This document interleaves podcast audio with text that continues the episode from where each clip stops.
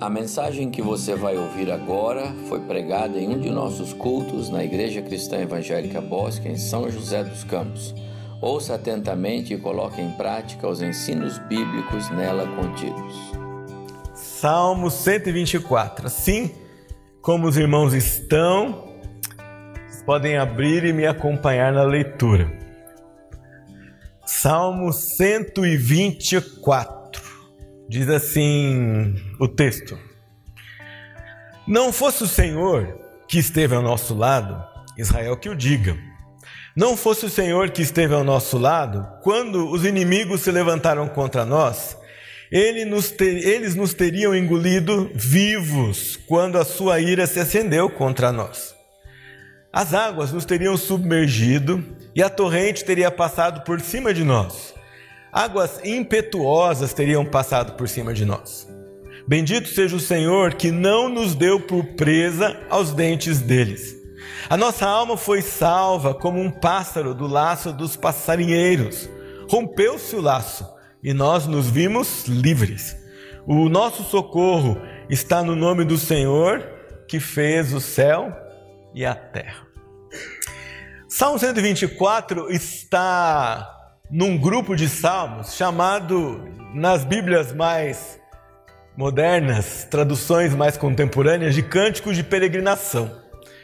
Mas se você já usou a Bíblia, a revista corrigida alguma vez na sua vida, você vai ver que lá tem cântico dos degraus. É? Em algumas versões vai ter essa, essa expressão, cântico dos degraus. A palavra em hebraico ela é literalmente cântico da subida, porque a Israel cultuava o Senhor no templo em Jerusalém e as pessoas saíam das suas casas para ir das suas cidades para ir para Jerusalém e esse percurso era um percurso de literalmente de subida. OK? Se eles morassem perto da praia, eles estavam numa planície. Se eles morassem depois do Rio Jordão, eles tinham, tinham que atravessar um vale e para chegar onde eles estavam de qualquer forma, de onde você estivesse em Israel, o caminho para Jerusalém pressuporia uma subida ou uma ascensão. Por isso o salmo tem esse título. E, e por que tem esse título? Ele mostra para nós como ele era usado. Esse salmo era usado no caminho para Jerusalém, cantado coletivamente. Então vocês podem imaginar, se fosse nos dias de hoje, nós chegaríamos aqui para a igreja a pé, cantando hinos. A primeira vez que eu fui para Angola, nós tínhamos um culto, fui convidado para um culto de posse do pastor.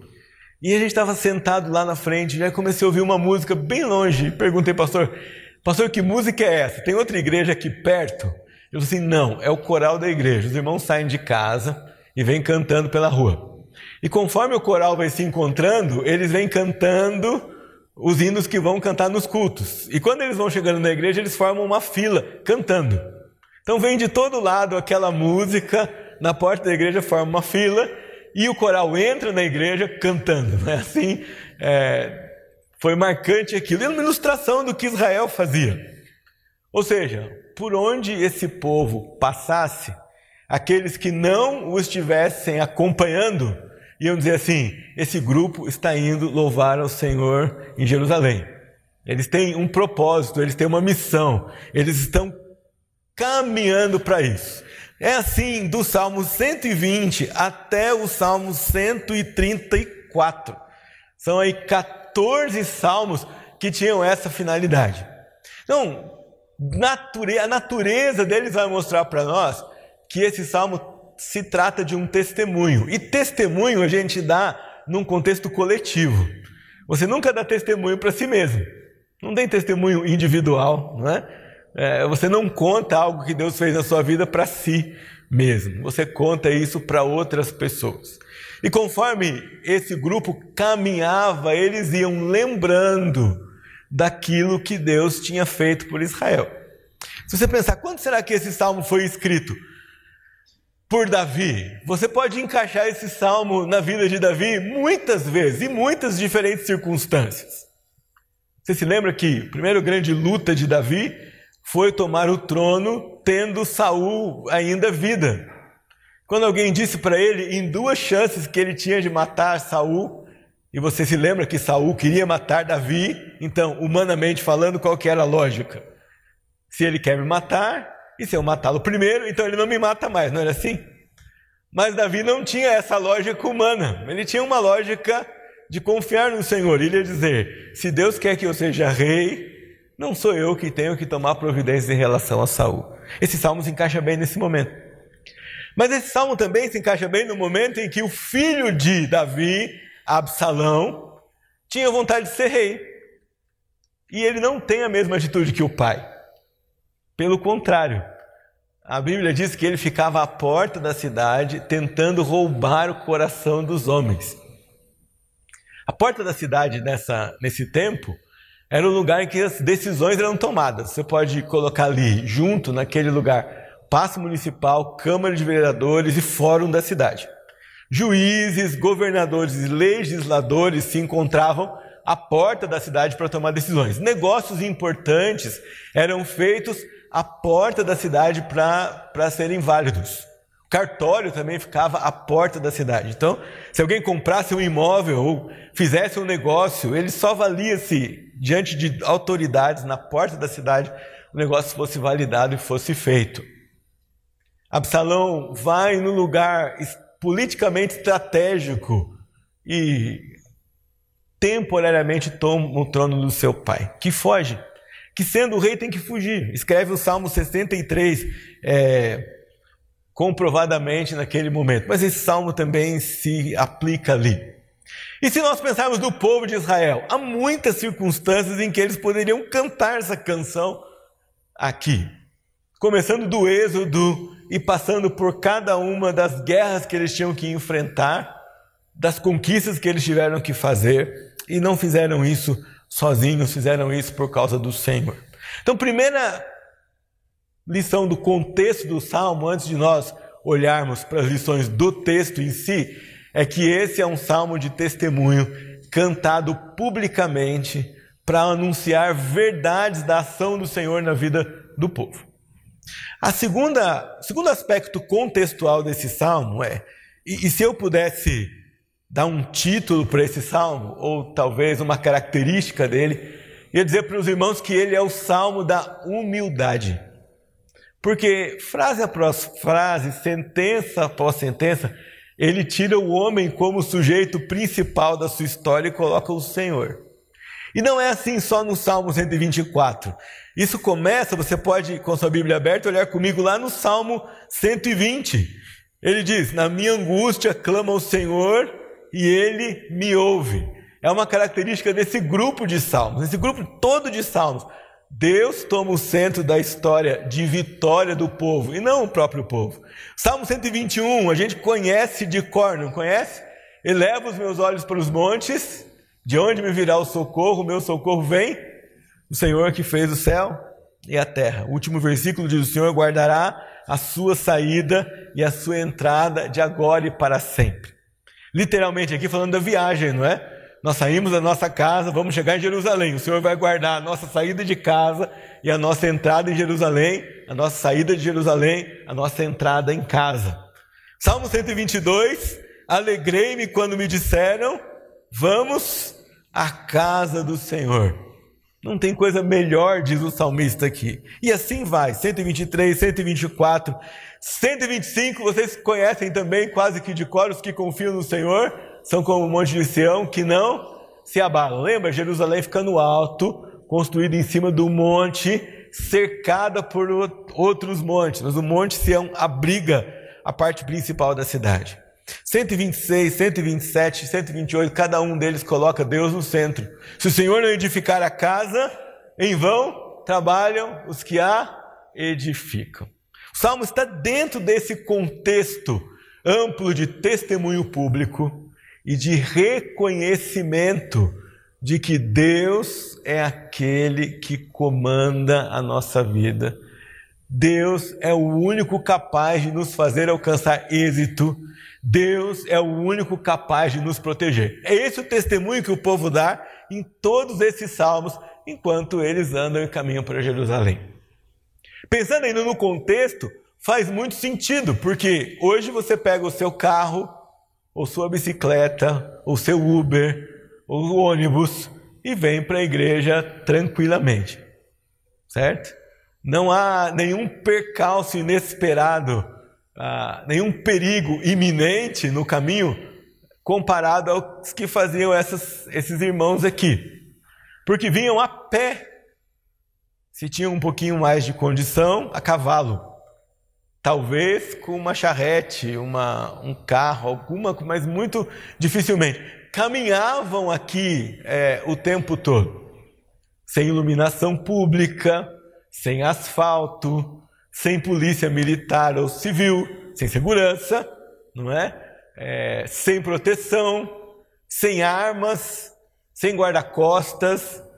Não era uma viagem que você faria assim, puxa, vamos lá, vamos pegar um metrô de Betel a Jerusalém, vamos cultuar o Senhor. Não, eram dias caminhando até chegar lá, levando suprimentos, porque também não tinha graal na estrada, nas estradas de Jerusalém e de Israel.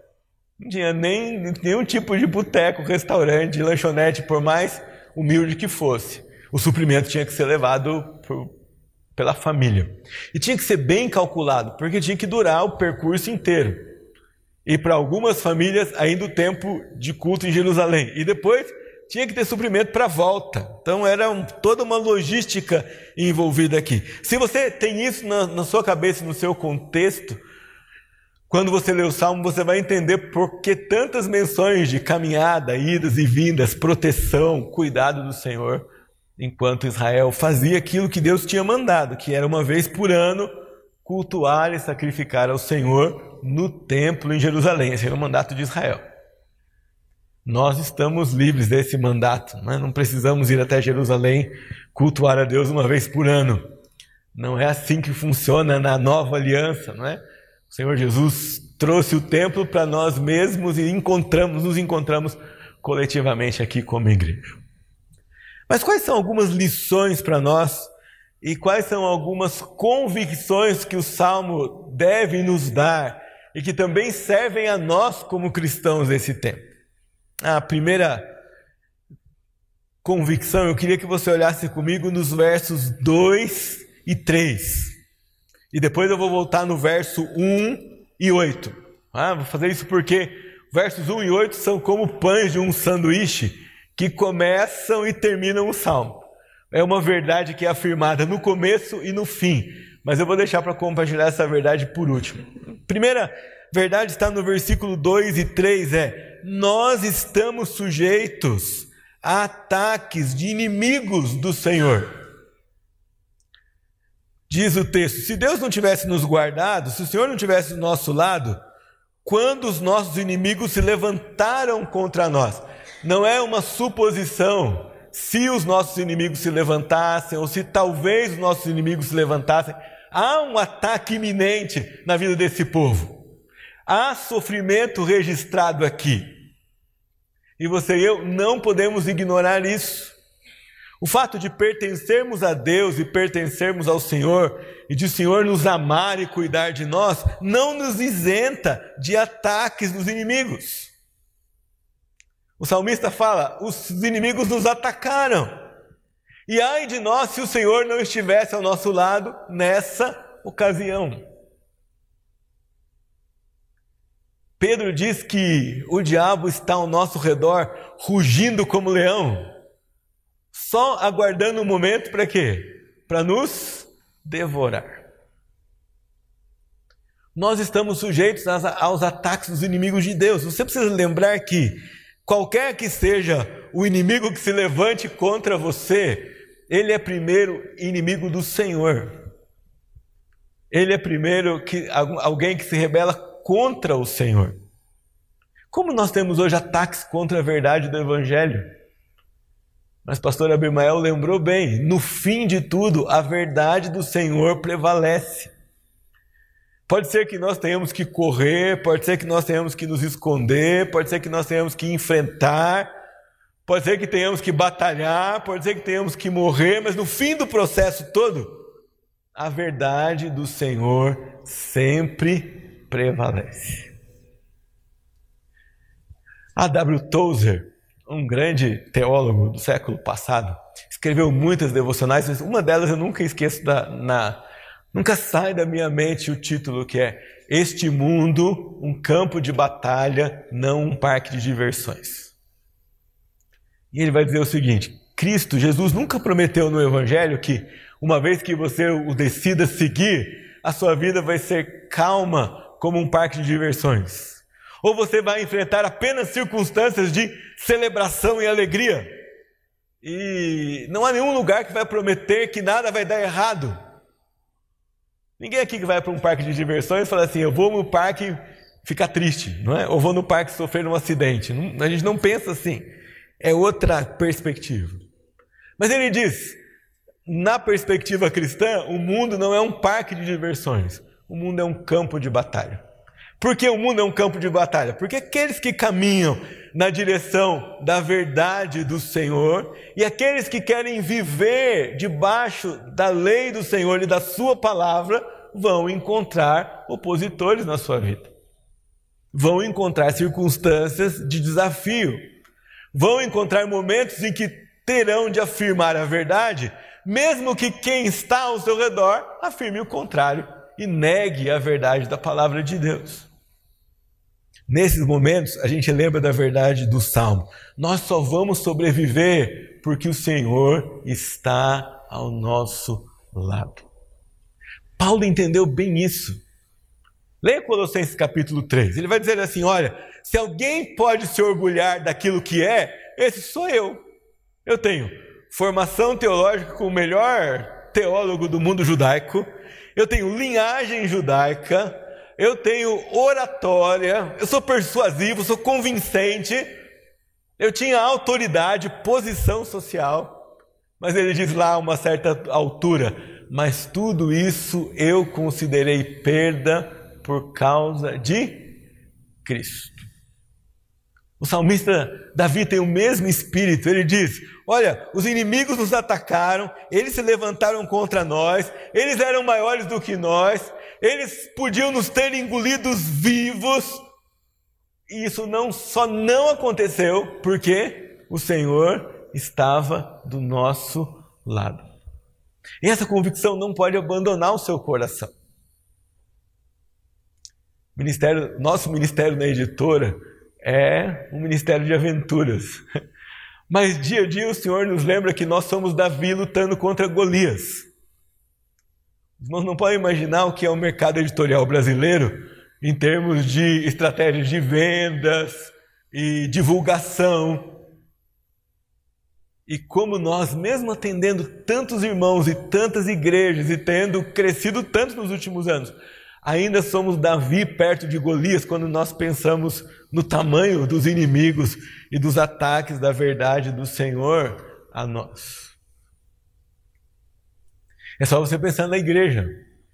Difícil na história você encontrar um país ou uma época em que a igreja do Senhor Jesus foi maioria. Você encontra épocas em que ela é a maior influência em determinadas cidades e determinados países. Você encontra. Mas ela não é maioria. Nunca é o maior número, nunca tem o melhor aparato, nem tem a maioria dos seus adeptos compromissados. Por quê? Porque apesar de agir em nossa vida, quem é o protagonista dessa história toda é o Senhor. E nós nunca podemos perder essas duas perspectivas em paralelo. Esse mundo é um campo de batalha. Nós vamos enfrentar lutas. E precisa ser assim, irmãos, porque o dia que nós não enfrentarmos oposição em relação àquilo que cremos e da maneira que vivemos, então pode, só duas coisas podem ter acontecido. Ou todo mundo está pensando como nós, ou nós deixamos de pensar como Cristo, estamos pensando com as outras pessoas. Não é normal nós caminharmos com Jesus e ao lado da verdade e não recebermos oposição.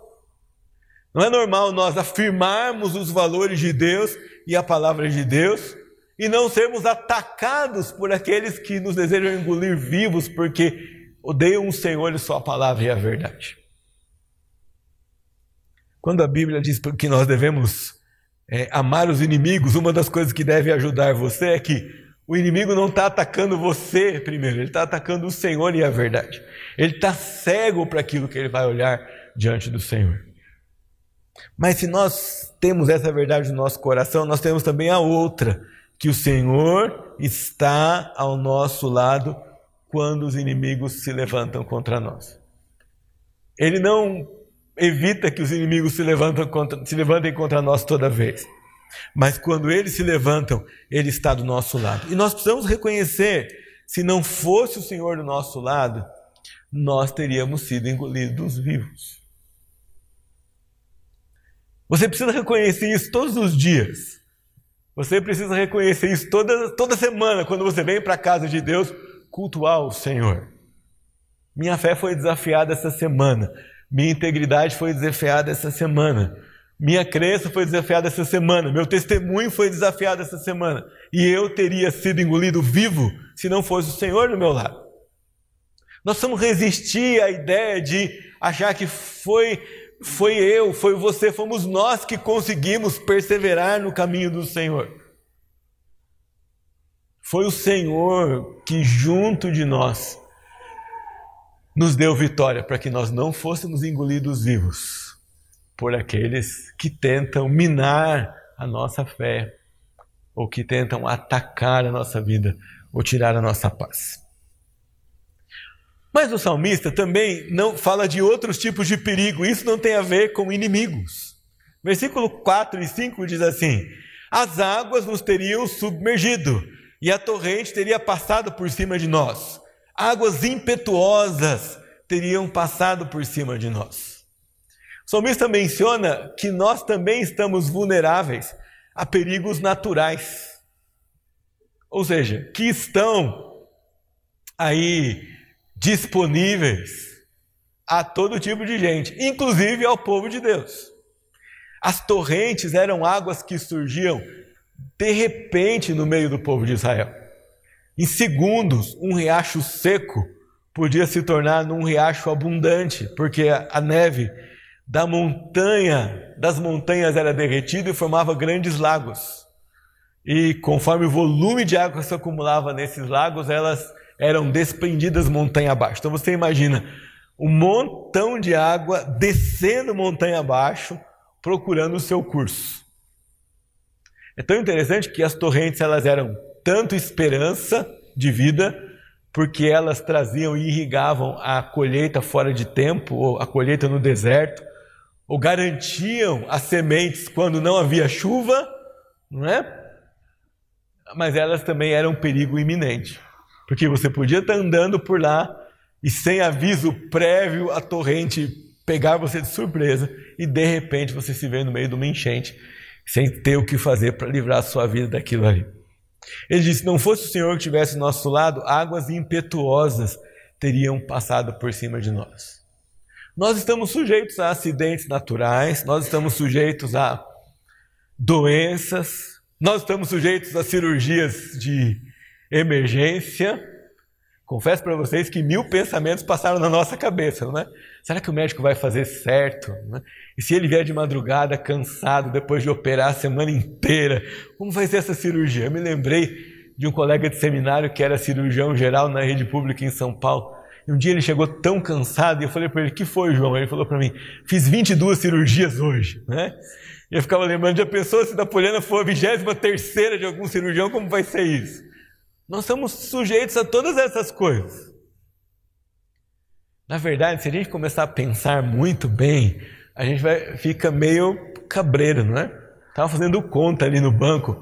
Só no mês de junho, cumprindo compromissos da editora e outros, eu viajei cerca de 7 mil quilômetros. Cerca desses 7 mil, 2 mil, minha família estava comigo.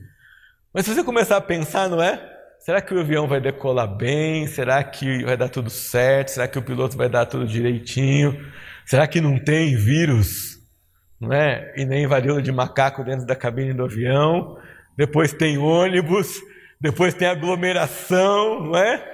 Como é que essas coisas todas, a gente lida com, com essas coisas todas? Quando a gente põe o um pé fora de casa, nós estamos sujeitos, sujeitos a todas essas coisas. Não quero assustar os irmãos, não, nem que vocês com medo. Mas essa é a realidade. E como é que a gente vive? A gente vive porque a gente olha para o Senhor e diz: Eu posso viver com todas essas ameaças em paz e tranquilamente, porque o Senhor está do nosso lado.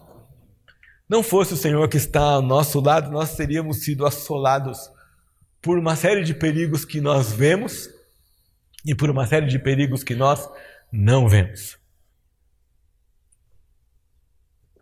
Eu tenho certeza que todos nós aqui somos protegidos pelo Senhor de ameaças que nós desconhecemos. Nós desfrutamos de livramentos que o Senhor faz na nossa vida. Nós nem sabemos do livramento porque nós não tínhamos detectado o perigo. Mas Ele nos livra. Né? Ele está conosco. Quando a gente viaja por aí, dirigindo, você sempre pensa: como será que vai estar a estrada, não é? Qual será que é o melhor percurso? E se estoura um pneu, onde é que a gente vai parar? Eu podia contar vários milagres para os irmãos, eu lembro só de um, que eu viajei com a van da editora, ida e volta. Nessa viagem eu e a família toda. Quando eu cheguei de volta na editora, o seu Luizinho, que trabalha lá conosco, falou assim: Pastor, cadê o step? Furou o pneu? Eu falei: Não, não furou o pneu. Aliás, eu, eu falei com ele: Foi bom o senhor dizer isso, porque eu nem sei onde fica o step da van. Se furar, eu preciso trocar. E, a gente ia, e quando a gente chegou, a gente detectou, roubaram o step da van. Poxa, e nós viajamos dois mil quilômetros sem notar que o step tinha sido roubado. É, misericórdia do Senhor conosco. Não é? Poxa, pastor, mas você tem que olhar o step antes de viajar. Pois é, é verdade. Mas o Senhor tem misericórdia até da nossa. Vocês sabem, né? Deus nos livra e cuida de nós na nossa vida ordinária, na nossa vida comum, no nosso dia a dia. Às vezes a gente acha que milagre é só quando Ele nos cura de doença incurável ou quando Ele nos livra de situações insolúveis. Não. Milagre do Senhor está presente na nossa vida todos os dias, nas situações mais comuns que nós possamos enfrentar. Nas coisas mais naturais que você possa atribuir a si mesmo. Não é por causa de você, é por causa de Deus. Você tem um teto para se proteger da tempestade que cai lá fora, é por causa do Senhor. Você tem comida quentinha na sua casa, é por causa do Senhor. É isso que o salmista está dizendo. Nós temos, nós somos, porque o Senhor está do nosso lado. E você e eu não podemos perder essa perspectiva. De vez em quando nós somos tentados a trazer para nós. Puxa, eu trabalhei, eu me esforcei, então eu tenho direito. Sim, você trabalhou, você se esforçou, parabéns, é isso que a Bíblia manda você fazer. Mas o seu trabalho não é em vão, porque o Senhor está com você. E você não pode perder isso de perspectiva. É por causa do Senhor, é por causa dele é Ele que decide, é Ele que gerencia, é Ele que cuida, é Ele que protege, é Ele que dá a vida, é Ele que tira a vida. E nós não podemos nos esquecer disso. Durante essa semana que se inicia agora, comece a observar a sua vida, se você já não faz, por essa perspectiva. Quantas são as bênçãos que o Senhor me dá no dia a dia? Quantas são as vezes que eu posso contar? Ah, se não fosse o Senhor, o que teria sido de mim? Em circunstâncias normais, naturais assim. Qual de vocês que não pegou um teste de Covid positivo, seu, que não pensou assim, e agora? Confessa, pode falar a verdade. Né? Se você passou por essa experiência, perdão, irmãos, de ter que fazer um teste e testar positivo, não é? Quantos sentimentos passam na nossa cabeça em alguns segundos quando você olha ali e puxa, deu positivo. Me lembro que finalzinho de janeiro, o pastor Evaldo estava de férias, eu tinha que pregar aqui na igreja, não estava sentindo absolutamente nada, não é? mas tinha passado alguma coisa em casa e eu falei, acho que é bom fazer um teste, não é? Para ver se está tudo bem. Quase que eu tive que consolar a moça da farmácia, porque ela viu o minha, meu rosto de decepção quando ela falou: Olha, vai demorar 15 minutos para ficar pronto o seu teste. E ela colocou ali o líquido e na hora deu positivo, né? Ela falou para mim, quase que ela disse para mim: Pastor, é, o moço está positivíssimo o seu teste, né? Mas acho que o meu rosto de decepção foi tão grande porque eu tinha certeza que ia dar negativo. Eu tinha certeza que eu não tinha nada. Eu pensei, é, é falso. Acho que vamos, vamos refazer, né? Ela falou, não, moço, está positivíssimo. E aí eu voltei para casa e falei, eu não estou sentindo nada, o que eu vou fazer, né? Troquei de quarto com a Polly, fiquei quietinho lá, mas aquilo não fazia muito sentido. Você não sente nada, você fala, eu acho que. Mas as coisas vão passando pela sua cabeça. E agora? Podia não ter sido assim, né? Podia ter sido diferente naquele momento, naquela história, na nossa família, Deus resolveu que ia parar por ali. Ele estava conosco. Algumas vezes, hum, o fim desse ataque, ou o fim da torrente que passa na nossa vida, não vai ser aquele que nós desejamos. Não é? Enquanto eu esperava pela cirurgia da poli lá na praça, eu pensava assim: se der tudo certo, nós vamos dizer Deus é bom. Mas um pensamento que passou pela minha cabeça aquele dia foi: e se não der tudo certo? O que eu vou dizer? Eu tenho que dizer, da mesma forma, Deus é bom. Porque Ele é o dono dela, né? Ele é o dono da vida dela. Ele é o dono da história dela. E nem sempre é fácil. É bom dizer assim: Deus nos preservou, Deus nos protegeu. Quando o perigo vem, e passa e nós estamos livres. Mas vocês conhecem histórias de irmãos fiéis ao Senhor, de vidas retas diante de Deus, que sofreram ataques que não tiveram o fim que nós desejamos. Mesmo assim, nós dizemos: o Senhor esteve conosco, o Senhor esteve com aquela família, porque Ele é o dono da vida. Ele é o nosso Senhor. Diz o último versículo aqui: Ele é o Senhor que fez o céu e a terra. Ele é o Senhor que estava no começo do mundo e vai estar no final do mundo. Se Ele é o Senhor do começo e do final de milênios, como Ele não vai ser Senhor de décadas que nós vamos viver aqui? Já pensou nisso? O mundo tem aí, na nossa perspectiva criacionista, no máximo 10 mil anos. Mas a maioria de nós aqui não vai viver nenhum século dessa história de milênios que o Senhor contou na sua mão. Então nós olhamos para ele e, e dizemos: com fim ou sem fim, nós estamos aqui por causa do Senhor. Versículos 6 e 7. Bendito seja o Senhor que não nos deu por presa aos dentes deles. A afirmação da soberania do Senhor aqui é consistente. A nossa alma foi salva como um passarinheiro do laço, como um pássaro do laço dos passarinheiros. Rompeu-se o laço e nós nos vimos livres. Aqui uma menção para nós da nossa salvação, que nós éramos incapazes de fazer. Quem condena o homem não é o diabo. Ele não tem esse poder. Quem condenou a humanidade, quem salva os homens é Deus. É Ele quem escolhe, é ele quem diz: Vem cá, meu filho, agora você é meu. Não é. E é ele que diz: Não, você não, não é meu.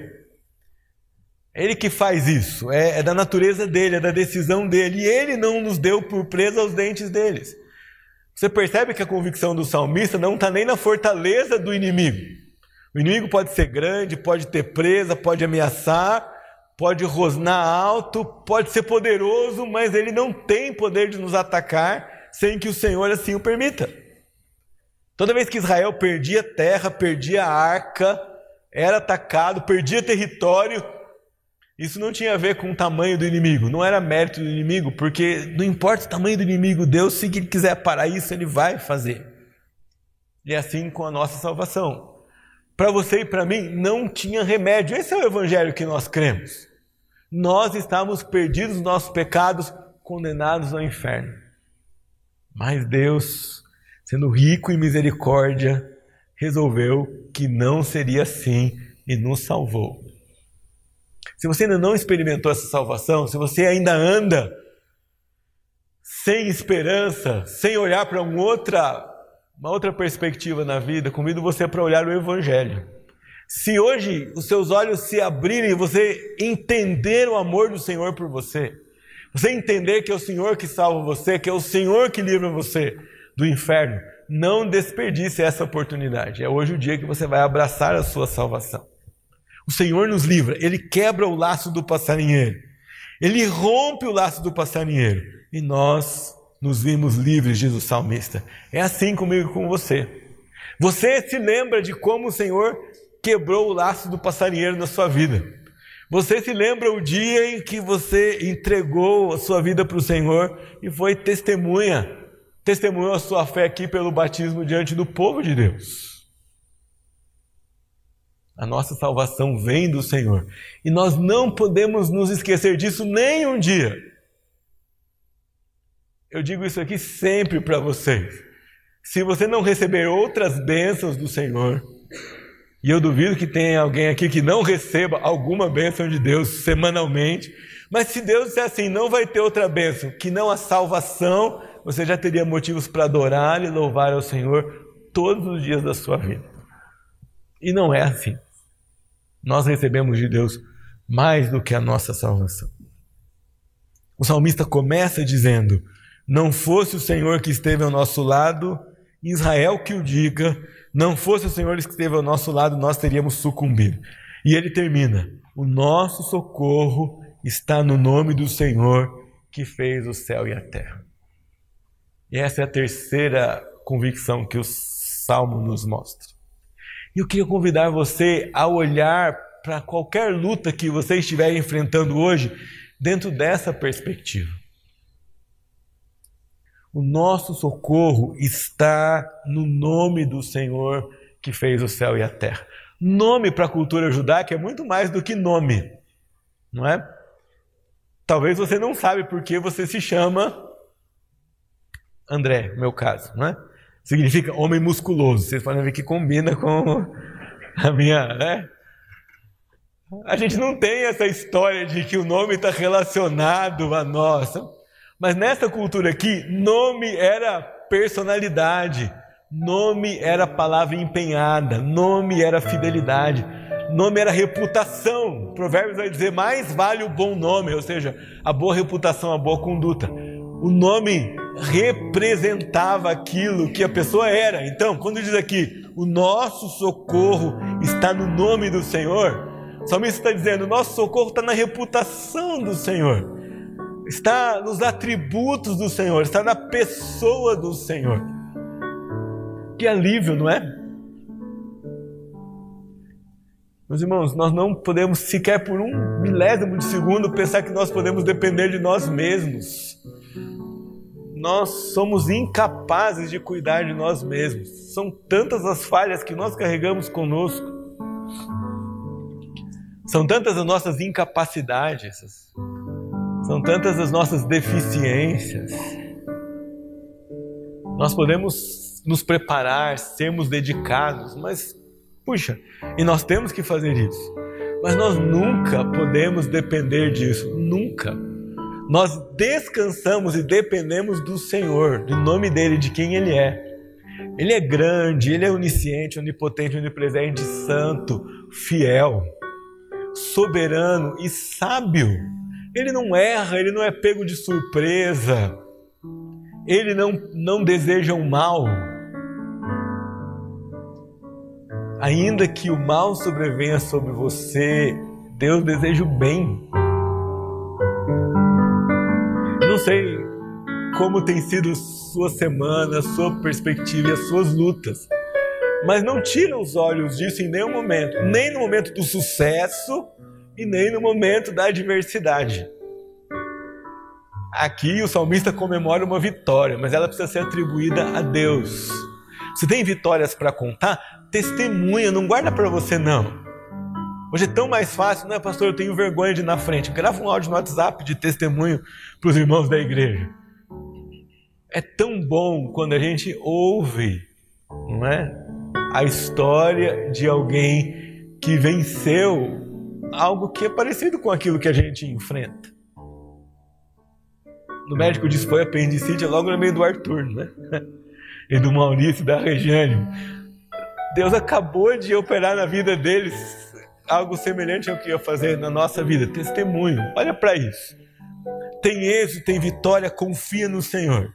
Mas tem uma luta recorrente, insistente, tem um inimigo espetando você com a lança, ameaçando você. Lembra também, o seu socorro está no nome do Senhor. Está difícil no seu trabalho, está difícil na escola, está difícil na vizinhança, está difícil em casa. Não sei, seu mas eu sei de uma coisa: seu socorro está no nome do Senhor. Nós não descansamos porque as circunstâncias foram mudadas, porque nós temos certeza, porque as nossas orações foram respondidas, porque as minhas dúvidas foram sanadas, porque eu não tenho mais perguntas. Nós não descansamos nisso. Nós descansamos no nosso Deus, no nosso Senhor. E diz o salmo: Ele fez o céu e a terra. Se ele fez o céu e a terra, o que é que é mais difícil para ele? cuidar na sua vida e na minha vida? Absolutamente nada. Nada. Às vezes alguém pergunta, né, por que é tão importante ensinar para as crianças que Deus criou o céu e a terra? Porque isso é a base de tudo que Ele é e faz. Aquele que criou tudo, aquele que conhece tudo, cada mecanismo, a cada catástrofe natural, cada parte do nosso corpo se Jesus não arrebatar sua igreja e não voltar logo, quanto ainda a ciência precisa descobrir sobre essa máquina perfeita que Deus criou, tão complexa, tão cheia de segredos que nós ainda não conhecemos. Ele é o Criador do céu e da terra. Você tem dúvida? Descansa na reputação do Senhor. Você está triste? Descansa na reputação do Senhor. Você experimentou algo na sua vida que você não pode entender? Descansa na sabedoria do Senhor. Tem coisa que nós não vamos entender. Porque nós somos muito pequenos. Tem coisa que não tem como entender nesse mundo. Tem experiências que nós vamos ter que nós não vamos conseguir encontrar razão e sentido nelas. O salmista convida você: descansa no Senhor. Seu socorro está no Senhor. Seu consolo está no Senhor. Sua esperança está no Senhor. Sua perseverança está no Senhor. A razão da sua vida está no Senhor. Nas mínimas coisas. E eu queria terminar lembrando isso. Não pensa só em, nas circunstâncias extraordinárias ou sobrenaturais. Deus é o Deus das circunstâncias ordinárias, naturais, cotidianas. Ele é o Deus do comum também. Nunca esqueço quando a gente estava fazendo essa Bíblia aqui, um dia na editora, eu estava diante do meu computador e falei: eu não tenho mais ideias, eu não sei mais o que fazer. Né? Do jeito que eu sou, é, eu diria assim: então vai estudar, né? Vai ler mais, vai pesquisar mais, você vai descobrir o que fazer, o que ser. Mas eu me lembro que aquele dia eu experimentei o Deus das circunstâncias comuns, sabe? O Deus das circunstâncias ordinárias, que age ali numa coisa comum, que não é um grande milagre, está no nosso dia a dia. E eu me lembro que quando eu terminei de, de pensar, e eu orei e falei, Senhor, eu não sei mais para onde ir aqui.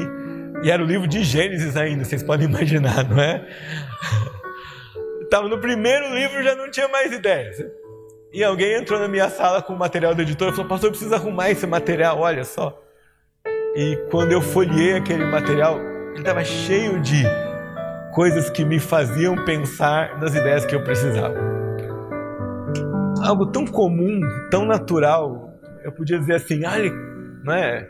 Que sorte, esse pessoal apareceu aqui com essa revista justo nessa hora. Não é sorte, é socorro do Senhor que fez o céu e a terra. E Ele faz isso por você. Faz isso na sua vida. No dia a dia, nas coisas comuns e nas coisas incomuns e extraordinárias também. Nosso socorro está no nome do Senhor que fez o céu e a terra. Diga isso, proclame isso, testemunhe isso, fale isso. Dê esperança para as pessoas. Isso. O Senhor está conosco. Eu posso não entender, eu posso não perceber, eu posso não ter evidências disso, mas Ele está conosco. E se Ele não fizer nada aqui, nesse momento, nesse tempo, eu posso ter certeza que no futuro Ele vai fazer. Né? Há uma vida em que nós vamos ter sossego. Há uma vida em que não vai ter enfermidade, não vai ter distensão, não vai ter ofensa, não teremos perdas, não teremos dor nem surpresas. Um dia nós receberemos isso dele. Isso é certo. Aquele que fez Adão e Eva fez o novo céu e a nova terra. Aquele que fez o Éden fez o novo céu e a nova terra. E vai consumar aquilo que ele nos prometeu.